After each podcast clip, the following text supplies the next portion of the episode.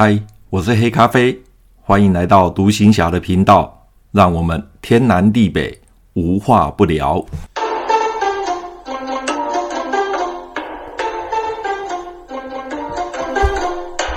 朋友你好，接续上一集的节目呢，我讲到我搭的交通船安盛轮从南竿要到莒光，那一过琉泉礁没多久。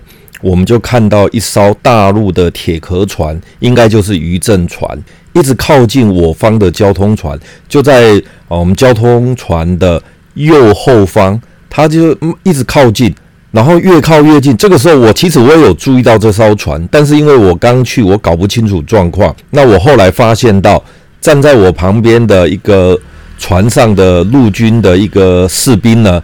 他就站在机枪旁边，两个眼睛就一直盯着这艘船。那我当时也有稍微注意了一下这艘船。那这个铁壳船呢，它就越来越靠近，越来越靠近。但是它是比较是在整艘船的右后方的位置。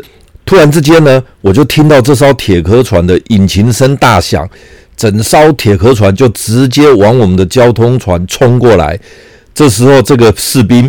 我刚刚讲到的这个，在五零机枪旁边的士兵立刻把机夹盖打开，五零机枪的机夹盖打开，从弹药箱里面将五零机枪的弹链装到机夹内，并且呢拉枪机待发。他那个时候枪机子弹已经上膛了，但是他还没有击发，他就在那边待命。此时我们看到的时候，所有人都往旁边撤，因为我我第一次看到直接就是真实状况。以前在台湾都是打靶。在没有这种真实状况，那这一次是我军旅生涯中第一次真实状况，子弹就上膛了，而且呢，对方就是大陆的渔政船，大陆的渔政船。那没多久，这艘船呢就已经靠到交通船右后方，我在后面的都可以看到他们的船首。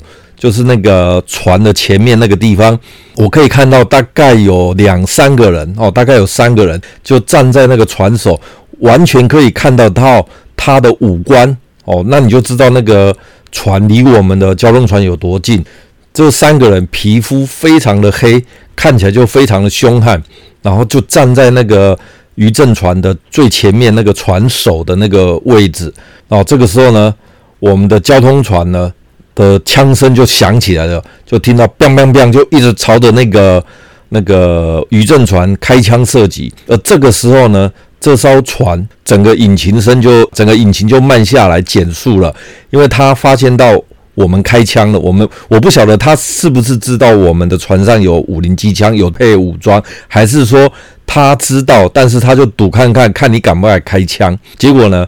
呃，我们的交通船安胜轮就开枪了，虽然没有朝着他们打，但是是朝着船首的上方。哦，我看的那个枪口的方向大概就是船的上方，主要是要警告他们哦，不要再靠近了。后来，呃，坐在我旁边的举光的一个弟兄啊，一个老兵呢，他就跟我讲。他说这是家常便饭，常常就会遇到这种情形。那所以我在猜，他应该知道我们船上有武装，只是他想要趁我们不注意的时候，用船来撞我们。然后这个时候呢，才造成所谓的纠纷，然后再要求我们要赔偿他们。那个年代的大陆的渔民，事实上都是蛮穷的，他们是蛮困苦的，所以他们可能就是用这种方式跟我们的船发生纠纷之后，要求我们赔偿。那我想，他撞一次，我们如果赔他钱的话，可能就他要捕鱼，他要捕好几年哦。所以呢，可能就用这种方式。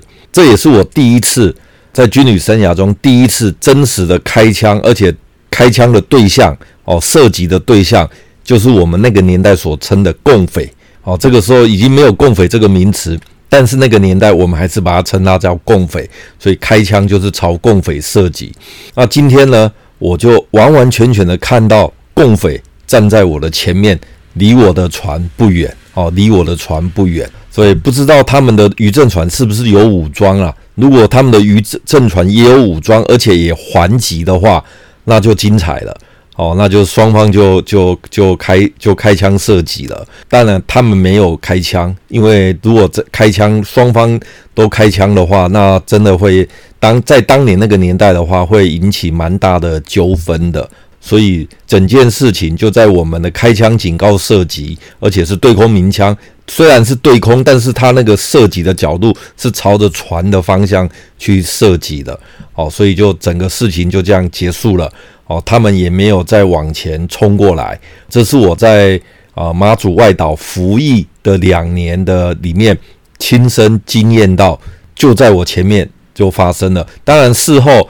大概隔了一年到一年半的时候，我也在那时候我已经到炮兵部队去了。那我也在炮兵部队曾经用火炮射击过解放军的舰艇或者是解放军的呃船船舰哦，但是那毕竟是用炮打，距离很远。那我当时在指挥所，在炮阵地旁边的指挥所，我看不到船团，我看不到。但是这一次呢，是亲眼看到，而且是用枪打的哦，这也是蛮特殊的一个经验啊。在那个年代，这个情形是蛮常发生的。虽然到我我民国七十六年的时候呢。频率已经减缓很多了，但是我听老一辈的，或者是听退伍之后，然后听一些早年民国六十几年甚至五十几年在金门马祖外岛服役的那些前辈来讲的话，他们说这种枪击事件在那个年代是蛮频繁的，也蛮多的，所以那民国七十几年就已经减缓很多，但还是会有。还是会有，那这一次就是被我亲眼看到了，而且就在我旁边。那对我这种菜鸟来讲，是有一点震撼呐，有一点震撼。但是后来我在马祖待久了之后，渐渐的也从菜鸟变资深了，所以在遇到这种事情，也也就见怪不怪了。所谓呢，不经一事不长一智。就是在讲我们这种菜鸟的人，哦，所以我觉得在外岛服役也让我历经过蛮多很特别而且很特殊，也让我有很多成长的经验。好，今天的安盛伦枪击事件呢，我们就分享到这边，拜拜。